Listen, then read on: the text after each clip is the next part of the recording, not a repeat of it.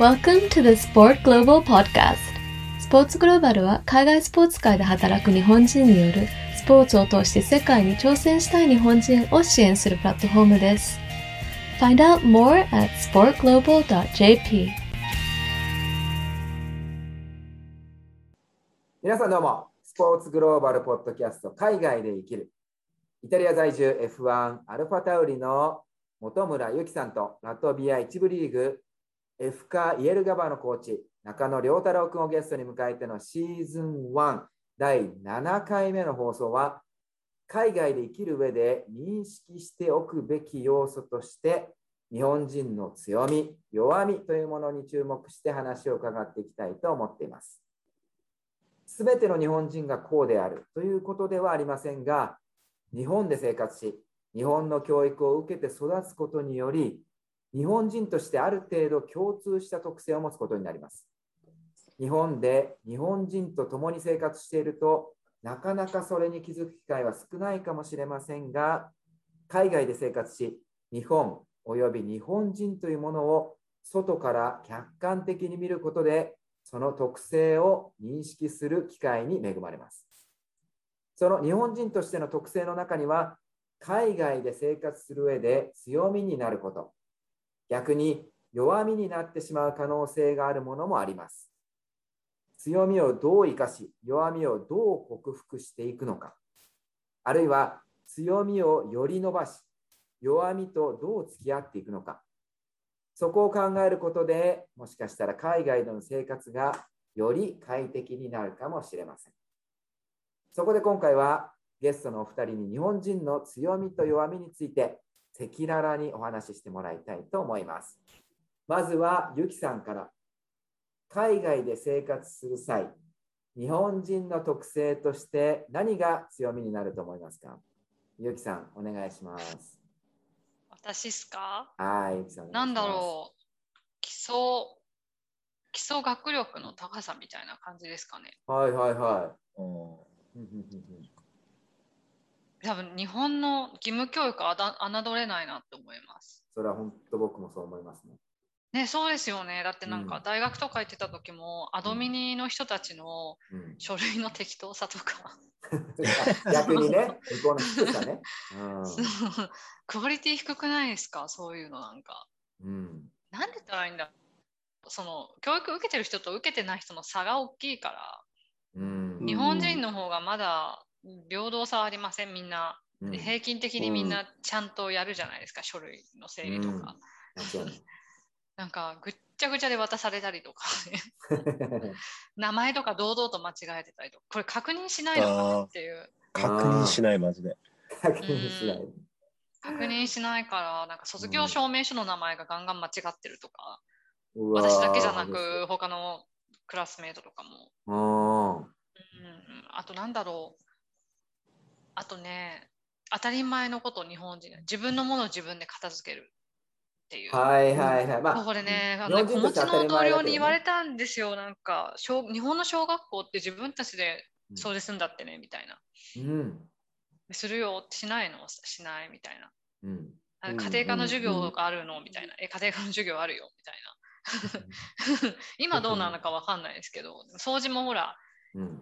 やっぱりほら、ちゃんとね、あの、手袋とかつけてやらないと汚いから、うん。そういう面での指導はちゃんとしてほしいと思うんですけど、小学生とかにも。だけど、うんうんうん。衛生面でねちゃんと気にしながらちゃんとやってほしいと思うんですけど、でもうん私がなんかあの小さい時は普通に結構ねあの週に1回うん。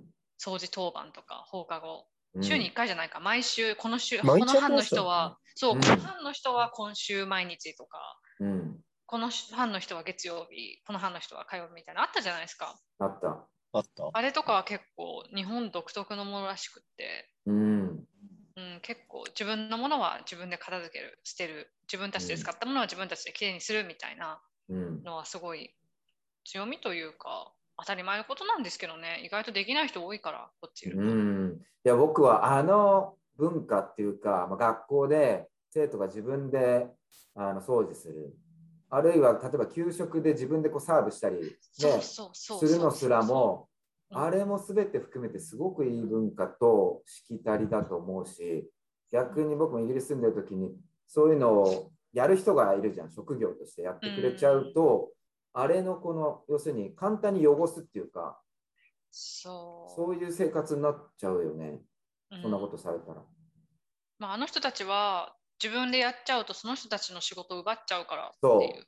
俺たちはその結局移民だったり難民だったりで入ってきた人で仕事に困ってる人に仕事をあげてるんだっていう考え方なんですよね。うんああそっかそこまあ、だからね文化の。違いだからどっちがいい悪いとも言えないけど、うん私はでも良かったと思います。自分で掃除するっていう習慣が。まあ家の中はあんまり綺麗じゃないけど、片付け得意得意じゃないんですけど、でも別に自分の家だから人に迷惑かけてるわけじゃないから。公共のところ、ちゃんと公共のところ掃除できないですよね。だからそうですよね。自分でなんか食べたしてますよね、普通。うん、いやでもすごくいいポイント、それはあの文化は日本の素晴らしいところだと思うし、それをが教育の一部になってるっていうのは、僕はすべき、いこうみんなが真似してもいいことかなと思うけど、さっきね、ゆきさん言ったけど、やっぱその国によってルールとか仕事の、ね、部分とかであるから、まあ一概に言えないんだけど、うん、素晴らしい。りょうくん、どうですか？その日本人の強みっていう意味では。他に何かありますか？反省、反省するじゃないですか。反省できるところかなって自分で自分のことを言われずとも。うんそれ結構、まあ、みんなできますけど、国関係なく、日本人は結構その、傾向が強いんじゃないかなっていうのは思うんですけど。うん、多分身にあし身に、なんていうんだろう、身に染みてるよね。こう、なんていうの、根本にあるよね。こうゆ下手したらうまくいってても、こう、うん大丈夫かってあのあそうそうそうそうそうそうちょっと慎重になる部分って染みついてるじゃん、日本人。そうですね。うんだから、なんか自分の手柄みたいな時も、なんかちょっとこう、修正できるとこはないかなって探したりとか、そういうのあんま外国人から感じたことないなと思って。感じたことない。なんか、そういいプレーした時は、例えばいいプレーした時はもう自分がめっちゃいいプレーしたっても、もうめちゃめちゃ満足しちゃうみたいなとこあるから、はいあ、それいいいいことだと思そう、そうんですけどはそれでいいことだけどね。いや、いいことだと思うんですよね。うんけどまあ、こう、継続して修正とか改善していくんであれば、あの、反省する習慣みたいなのは、まあいいのかなと思うんですけどね。うーんすごすごくいいポイントですね。すごくいいポイント。日本人の強みだと僕は思う、そこは。うんそうですね。うん、そいいとこだと思う。あとね、なんかその修正が、修正に気持ちが向きすぎちゃう時もあるとは思うんですけど、うん。なんかその、一長一短ですよね、すべて。うん、なんかもっと自分が活躍したり、自分が良かった時はもう大満足してもいいかなって思う時も結構あります。うん。なるほどねうんなんかちょっと選手インタビューとか、監督の聞いても、必ず出るじゃん。そのより良くするためにはこうこうしたいとかこうですねって。まあ、そっちの方が日本人にはしっくりくるんだけど、それを例えば海外で活躍してる選手の話を聞くと、日本人の聞くと、あ、なんかもっと喜びまくってほしいなって、ちょっと物足りなくはなったりするけどね。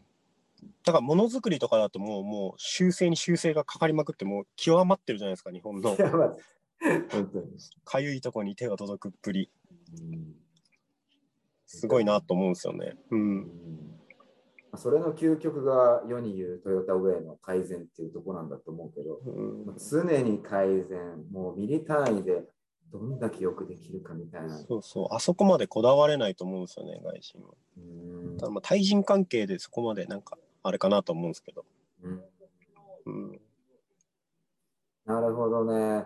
さっきのちょっとゆきさんの話に戻ると、あの平均値の高さのとこちょっと言ってくれて、あのもっと突っ込めなかったんだけど、僕もそれ思ってて、例えば日本人、今のね、今ちょっとこう経済が下がっちゃったりしてて、例えばアメリカとかヨーロッパとか IT の方ですごくこうちょっと差が開いちゃったりしてるときに、みんなが言うんだけど、こう日本の教育とか生活習慣だと、すごい飛び抜けた天才が出づらいみたいな。まあ、確かに言うんだけど、日本の国とか日本人がなぜあの評でも平均して評価高いのかっていうものの根底はあの平均値の高さだと思うんで、ね、みんながあのある程度できるレベルっていうのが高いから日本の国があそこまで成り立ってるというかあんなちっちゃい国まあ人口はそこそこいるけど成り立ってこう世界で戦ってきてるっていうのはあの平均値の高さだと僕は思うんだけど、まあ、ゆきさんとかもやっぱヨーロッパとかで働いててそこは感じるわけだ。感じますねやっぱり、うん、うん、特になんだろうバイトしてた時とかその、うん、結構いろんな国の人で働いたんですよ。南米の人とか、うん、東欧の人とか南欧の人とか、やっぱなんか日本人の子とかやっぱアジア人の子って全然違うんですよね。うん、そもそもの仕事に対する捉え方も違うし、うん、なんかやっぱりタイムカードとかもすごい厳しくて厳しいのはやっぱり厳しくしないと守らないから。っていうのもあって、もう今回のコロナもそうじゃないですか、欧米の方がロックダウンとか最初厳しくて、うん、マスクも厳しくて、日本ってロックダウンって言ってもあれです。自己隔離みたいな感じで。そうそう、あれはあれですよね。条例みたいな感じです法律ではないわけですよね。そう、お願いお願いみたいな。もうこっちはガチガチに法律作って、もし破ったらこの金額払ってもらいますみたいにしないと、うん、みんなあの個々の解解釈で自由に動いちゃうから。うん。うん、そういう意味でも日本の教育ってまあ自然災害に対する教育も含めてみんなが良くも悪くもこういう時はこういうふうにしてくれってパターン化されてきちっとこういう時はこういうふうに並んでとかこういう時はこういうふうにっていう、まあテンプレ化しちゃうっていうとまた、うん。あんまり響き良くないんですけどでもそれが必要な時もあるじゃないですか。今回の非常事態みたいな、うん。そういう時に秩序を守るというか。うん、そういう意味での教育もちゃんとされてるし、うん、人の話はきちんと聞くとかねそういう、先生が話してる時はちゃんと最後まで聞くみたいな、はい、うん、のもあるしやっぱ忍耐力つきましたよね、日本の教育って。結構 我慢強いられることの方がやっぱり多いからね外国の子は自由ですもんね。そうそうそう。そうですね。聞かないっすもんね話。話聞かないですよね。いや、マジ聞かない。うん、やっぱもうそこは教育よね。日本はこう、みんなと一緒にできるっていうことが評価されるし、だから我慢してこう出る出る杭にならないじゃないけど、そうやっていうところが評価されるけど、そういうのは評価されないもんね。他の国で。でね、他の国。でも日本がまあ弱点としてそこでもしはみ出しちゃうとすごく非難されるっていうのはそう悪いんじゃなくて会うこと会わない子いるじゃないですか。うん。うん、そう だから、うん。そう。まあ、その流れでちょっと次の質問に行きますけど、逆に今本当いろんな強みを言ってもらって僕も本当同意できるしそこが日本人がこう海外で勝負できるところだとも思うんだけど今度は逆に海外で生活する際に日本人の特性の中で弱みになってしまうっていうこともあると思うんですけど今度はりょうくんから日本人の特性の中で、はい、はい、あこれは弱みだからちょっと気をつけた方がいいとかちょっと修正した方がいいとかいうものはありますか？いや今まさにゆきさんが言ってたところで、うん、そのなんか出る杭になっちゃうと打たれちゃうっていうところの、その、なんていうんですかね、こう、俺前にも言ったかな。その、意見と人人格を混ぜちゃうというか、人、誰が言ったかっていうのと何を言ったかっていうのが、うん、は本当は分けて考えるべきじゃないですか。例えば議論とかしてたら、何が言われてるかっていうのと、誰が言ってるかっていうのを分けて考えなきゃダメじゃないですか。はいはいはい。けど、がっつり、なんつうんだろう、もう、あいあいつが言ってるから受け入れないみたいな。うん。なんかその、それ結構多いなと思うんですよね、俺、日本人。うん。なんか、変わっ、そう、個性的でいたりとか、うん、そういうことに対してめちゃめちゃ厳しいなっていうのは感じます。日本日本にいると。人と変わってることに対して。うんだから人と変わってる意見が言いづらい、めちゃめちゃ。うん。なんでなんだろうね。いや、まあでもさっき言ってたことよね。ゆきさんとかも言ってたことだと思うけど、そういうのが受け入れられない社会だし、受け入れられない教育の中で生活してるからなんだろうね。そうですね。多分みんな、そうですね。だみんなとこう協調して、うんこう、同じことをするっていうのでこう発展してきた国なんじゃないですかね、日本は。多う分。ん。でもそうだスペインサッカーみたいな感じ？そうそうそう。そうっすおー一つだがね、そう。いろんな人がいろんなことをバラバラにやって発展するんじゃなくて、こう全員で同じことをして多分発展してきたんじゃないですかね。うん。でもそういう特性、まあそそれはさっきも言った強みのと部分でも出てくるけど、それが弱みになってしまう可能性があるってことだ。日本人。で、それで個性的な、そう、人と違うことを言ったりとか、人と違うことをしてる人がいたときに、なんかこう、対立してしまうというか、別に違うことをしてる人は違うことをしてる人で、ほっときゃいいのに、ほっときゃいいというか、まあ、そのまま、あただ受け入れればいいのに、ーうん。なんかこう、敵対しちゃうとか、その、こう、人数が多い側が、こう、勝てる仕組みに持ってっちゃうというか、なるほどね。うんそこが、要するに、個性っていうものが出づらいってことだ。出しづらい。いや、もう全然出しづらい。全そうっすね。うん出しづらいです、本当に。と思いますね。うん海外とかね、まあ、りょうくんの場合、特にサッカーってそのスポーツの、ね、テクニカルの部分にいるからでもあるけど、個性出してなんぼみたいなとこあるもんね。そうですね。んそうです。ね。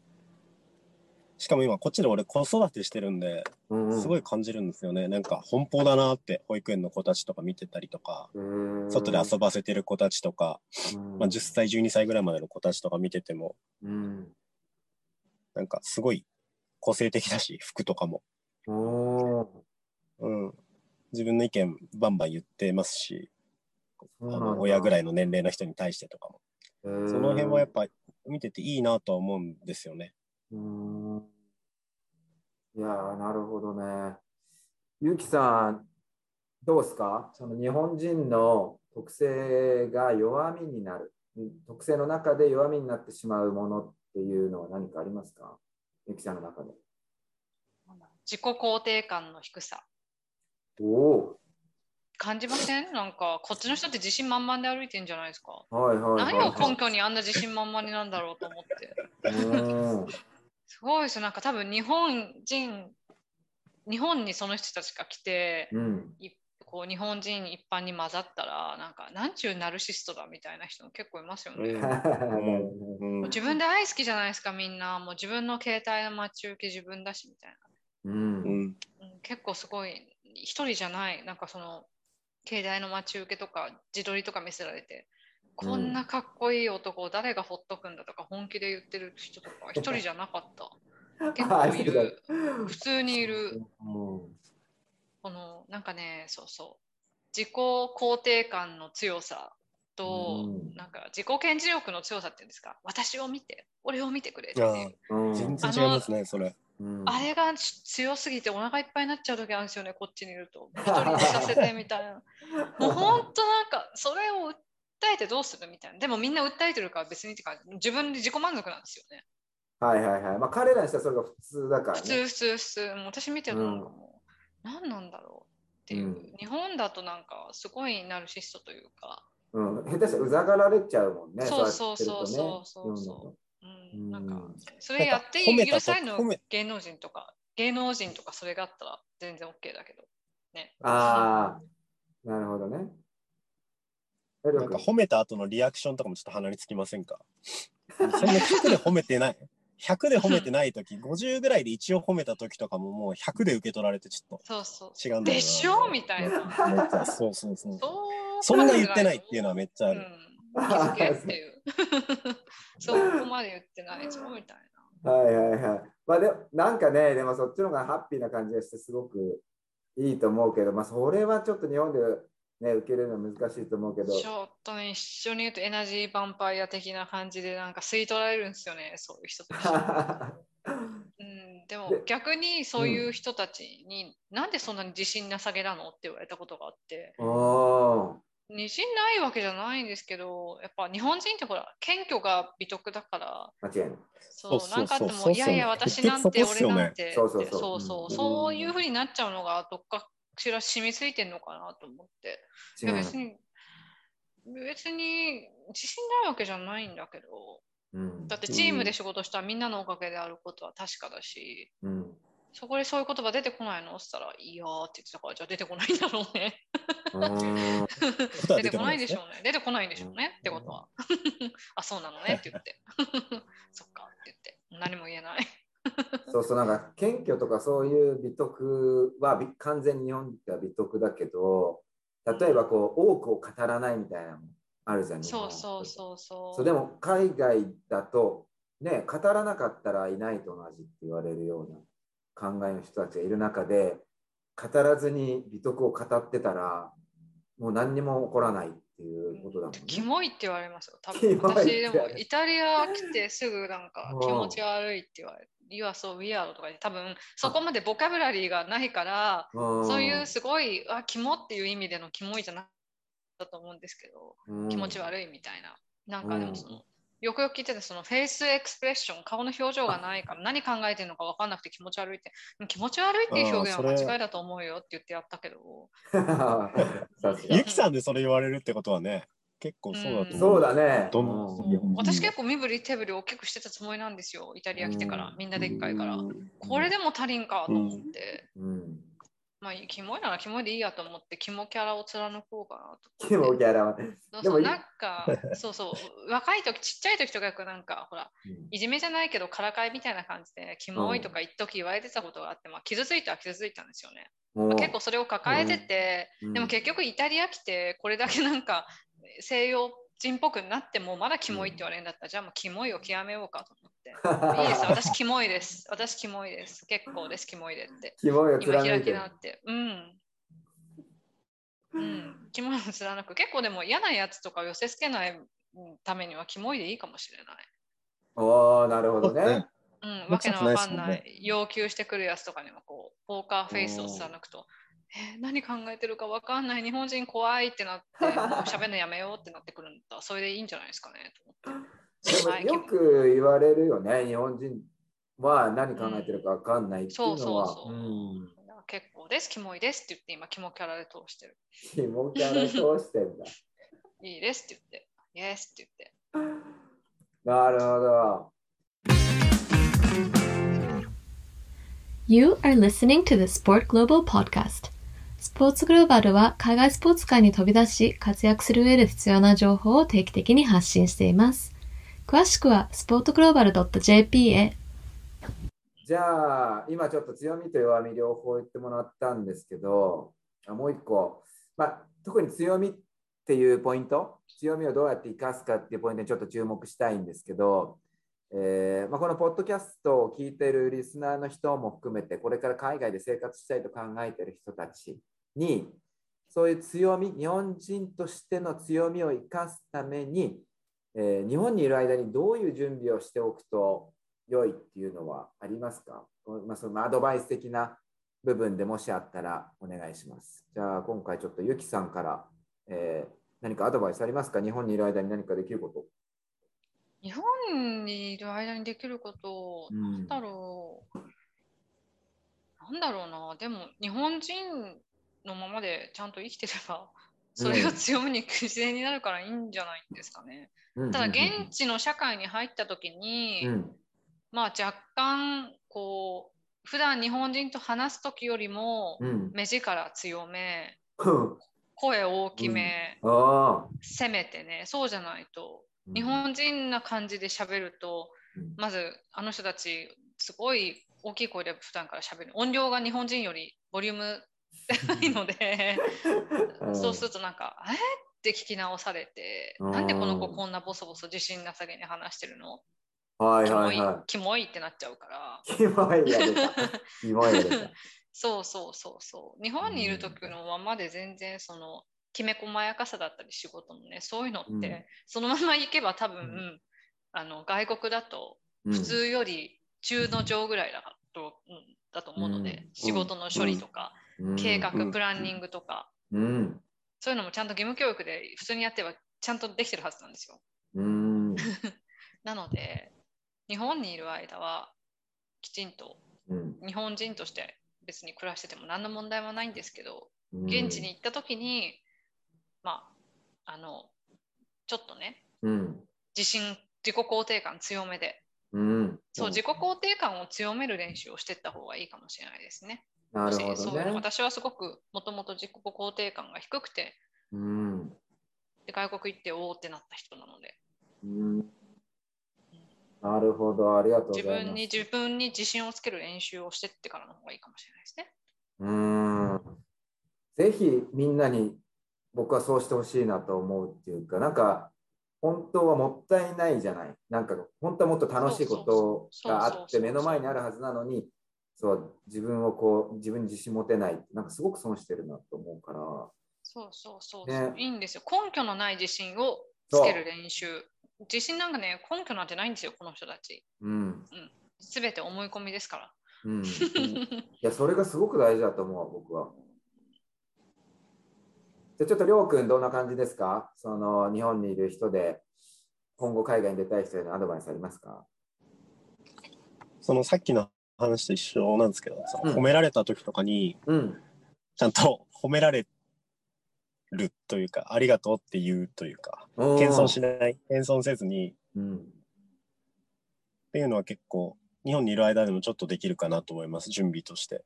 なるほど。日本人の強みみたいなのは、さっきもゆきさん言ってましたけども、勝手に、あの、にじみ出てくると思うんですよね。その、うん。基礎学力の高さとか、やってきた習慣の、うんこう、繊細さとかっていうのは、うんにじみ出てくると思うんで、あの、そうですね。褒められた時にちゃんと褒められる練習をしておいた方がいいかなと思います。うん。それは、なんか、そう。例えばね、りょうくんとゆゆきさんもちょっと海外長いからわかるかもしれないけど、その、例えば、おごおごってあげるってなった時に、日本人の良さ1回断る、2回断るみたいな、あるじゃない。そうすべきみたいな。でも、別にこう、それはそれでいいんだけど、なんか素直にこう、やっぱうちらがおごってあげる時に欲しいのってありがとうだと思うんだよね。本当に喜んでくれたら、そういいことしたら気持ちいいし、そこでこう、いや、謙虚に結構ですっていうよりは、素直に喜んでほしいかなっていうのは僕はあって、そういう意味で本当に嬉しい時には喜んでくれる方が、やってる方も気持ちいいしね。そういうのはね。うん、うん。なんか例えばサッカーっていうと、うん。今日ナイスプレーだったねって言った時にうん。言われたら、いやでもまだちょっとミスもあってみたいな。まだ改善するとこあってみたいにうん。言っちゃうんですけど、やっぱ癖で。うん。だから向こうからすると意味わかんないんだろうなって思う思うんですよね。ああ、何言ってんの？いや、こっち褒めてんだから、そう、うんこっち褒めてんだから、うん。なんか今悪いとこ聞いてないけどって多分思思ってんなって気づいたんですよね、最近、最近なというか、るほど。うん途中で。うんだから、なんか褒められたら、まあ、プレイに限らず、あありがとうって、もうそれでもう、それで OK だと思います。いやー、なるほど、なるほど。ねこっち加点式ですもんね。減点方式じゃないですもんね。うん日本って減点方式だからね。うん。そうそうそう。だからなんかやっぱこう、自分はまだ満足してないし、修正点も見えてますっていうパフォーマンスでもあると思うんですよ。その。謙遜って。うん。そういうパフォーマンスなとこもあるじゃないですか。それは全く求められてないなっていうのは思います。うん。そうそうそう。それが求められてない場所でやってもあんましょうがないってとこあるよね。うん自意分のマイナスポイントはなるべく言わない方がいいかもしれない。なるほどね。こっちはほら、ううんん、加点式ってうん。いいところは言うけど、悪いところは絶対言わない。自分に都合悪いこと絶対言わない言わない言わない。うん。言わない方がいい。大日本だとそうゃ。そこから言ってこう修正してるっていうことがすごく評価につながるけど、うん。こっちはあの突き進む方がいいので、うん。そうそうそうそう。あんまりねね。自分でこういうところが反省点でこういうところがダメでみたいなこういうところを直してます。すごいそこを評価してくださいとはならないいやーそれすごくいいこと言ってると思う。その通りだと思う。ねうん。ずるいなとは思うけどたまに なんか自分の方の人たちみたいな。自分のその美味しいところしか言わないんだみたいな。まるで自分はすごい100点満点の仕事してるみたいに言うんだなって思って、ちょっと、ちょっと拗ねた時ありました。うんうんうん。なるほどね。えーありがとうございます。じゃあちょっとあの今回はあの、まあ、海外でどれだけ、えージャンプできるかっていうところで、あのりょうくんとあのゆきさんに、えーアドバイスをちょっともらったんですけど、今回ちょっと新企画じゃないですけど、あの質問コーナーっていうのをちょっと設けてて、あのまあ、このポッドキャスト、前回もね、の終わりにちょっと質問がありましたら、リスナーの人もお寄せくださいみたいな言ってて、で今回はあのスポーツグローバルのメンバーから質問があったんで、まずちょっとそっちを紹介したいと思います。あの簡単でいいんで、もし答えてもらえたらなと思います。ペンネーム、スポーツグローバル CEO トップランカー、ショコさんからの質問です。海外で生活すると、日本について聞かれることがたくさんあると思うんですけど、海外に出てから日本について改めて勉強したり調べたりしていますか？またどういうテーマについて聞かれることが多いですか？ってことなんですけど、じゃあまずはちょっとゆきさん、えー海外に出てから日本について改めて勉強したり調べたりしてることってあります？調べたり、なんだろう、イタリアに来てからで言えば、うん。なんかすごい、アニメのことがすごい聞かれる。ああ、なるほど。イタリ聞かれるアアニメ好き特に多いって。イタリア人アメニメすごい詳しいのかな専門チャンネルがあるらしいんですよ、結構昔から日本の。うんうんうんイギリス先生だったんですけど、イタリア、スペインに来てからどうもなんか日本のアニメのことすごい聞かれて、なるほど、なるほど。ちゃんとなんかアニオタ市場みたいのもあるんですああ、そよ。うなんだ。ちゃんとこれが市場として成り立ってる感があって、同僚もすごいいるし、うんなんかすごい、そういうの全部全然わかんなかったから、うん。む逆に教えてもらってるのもあって、おおなるほど、ね。こういうのって秋葉原のどこに行ったら手に入るの？みたいな、すっごい細かいこと聞かれる。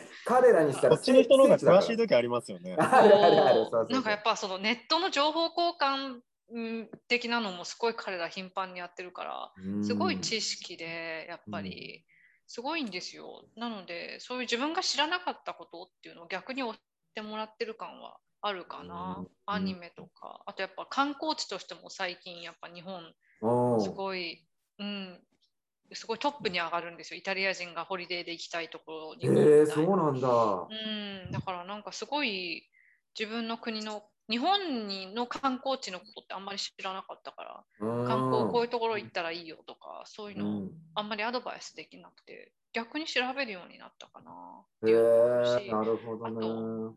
語学学校今ちょっと2週間だけ通ってるんですよ。今ホリデーなんで。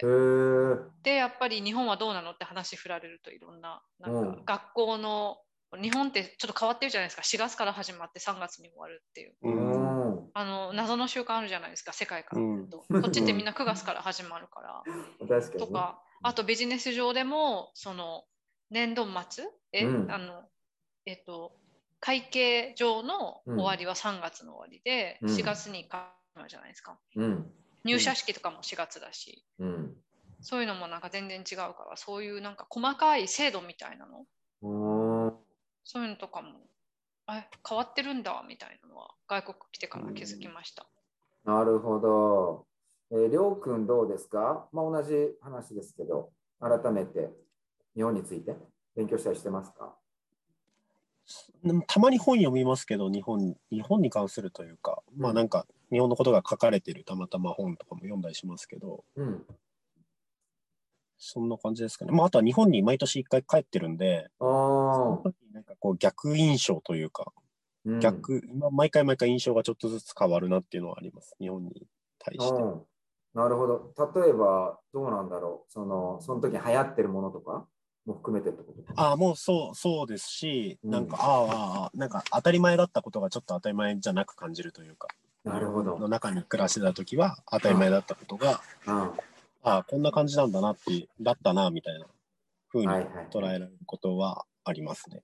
なるほど。多分一番わかりやすい例はコンビニとかそうだと思うんだけど、日本に帰るたびに、そう、神、あの、クオリティに感嘆するっていうのは、多分みんな経験してんじゃない？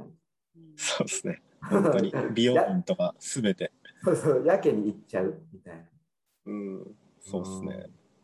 いやー、なるほどね。まあ、あとアニメ。メも、アニメもめっちゃ言われますね、やっぱり。俺、センスコーチででしたけど、俺、先生って呼ばれてたりとか、ナルト、ナルトああ、っていうなる漫画があるんですけ。ど、先生って呼ばれてたりとか、あと、あの、進撃の巨人のタトゥー入れてる子がいたりとか、こっちで、なんか、結構やっぱり、すごいですね。本屋行っても絶対日本の漫画積んでああるありますし。るある。うん。タトゥーに対するお問い合わせは多いですね。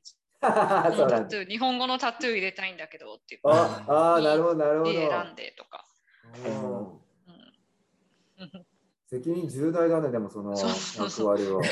こうタトゥーのお問い合わせ増えましたね、最近。あそうなんだ。うん夏前2、3件来ましたね。へなんかやたらに入れちゃうよりいいね、ちゃんと聞いてくる方ちゃんちゃんと聞いてくれて本当よかった。が。いや、本当に。うん。うんなんか結構いいと思って入れてるけど、こっちにしたらちゃんちゃらおかしいのとかいっぱいあるじゃん。あるからうん。聞いてくれてしっかりしてるな。ありがとうございます。えーじゃあ、い、いかな？あ、ありますか？大丈夫ですか？はい。大丈夫。はい。じゃあ今回は日本人の強み弱みということを題材にゲストのゆきさんとりょうくんのお二人にそれぞれの考えや海外での経験を話してもらいました。人それぞれ違った個性というものを持っているんですが、日本人としてすでに持っている可能性がある強みと弱み、それらをしっかり自覚することで上手にそれらを生かして海外での生活をより快適にすることができるかもしれません。次回は海外で生活していく上で避けては通れないアイデンティティという要素に注目してお二人にお話を聞きたいと思っています。楽しみにしていてください。またもし二人に聞きたいことがありましたら質問など随時募集していますのでスポーツグローバルのウェブサイトスポーツグローバル .jp のポッドキャストページにありますお問い合わせコーナーからどしどしお寄せください。ポッドキャストの概要欄にページのリンクを貼っておきますので、そこから、えー来てください。じゃあ、ゆきさん、りょうくん、ありがとうございました。それではまた次回。See you next time. Bye bye.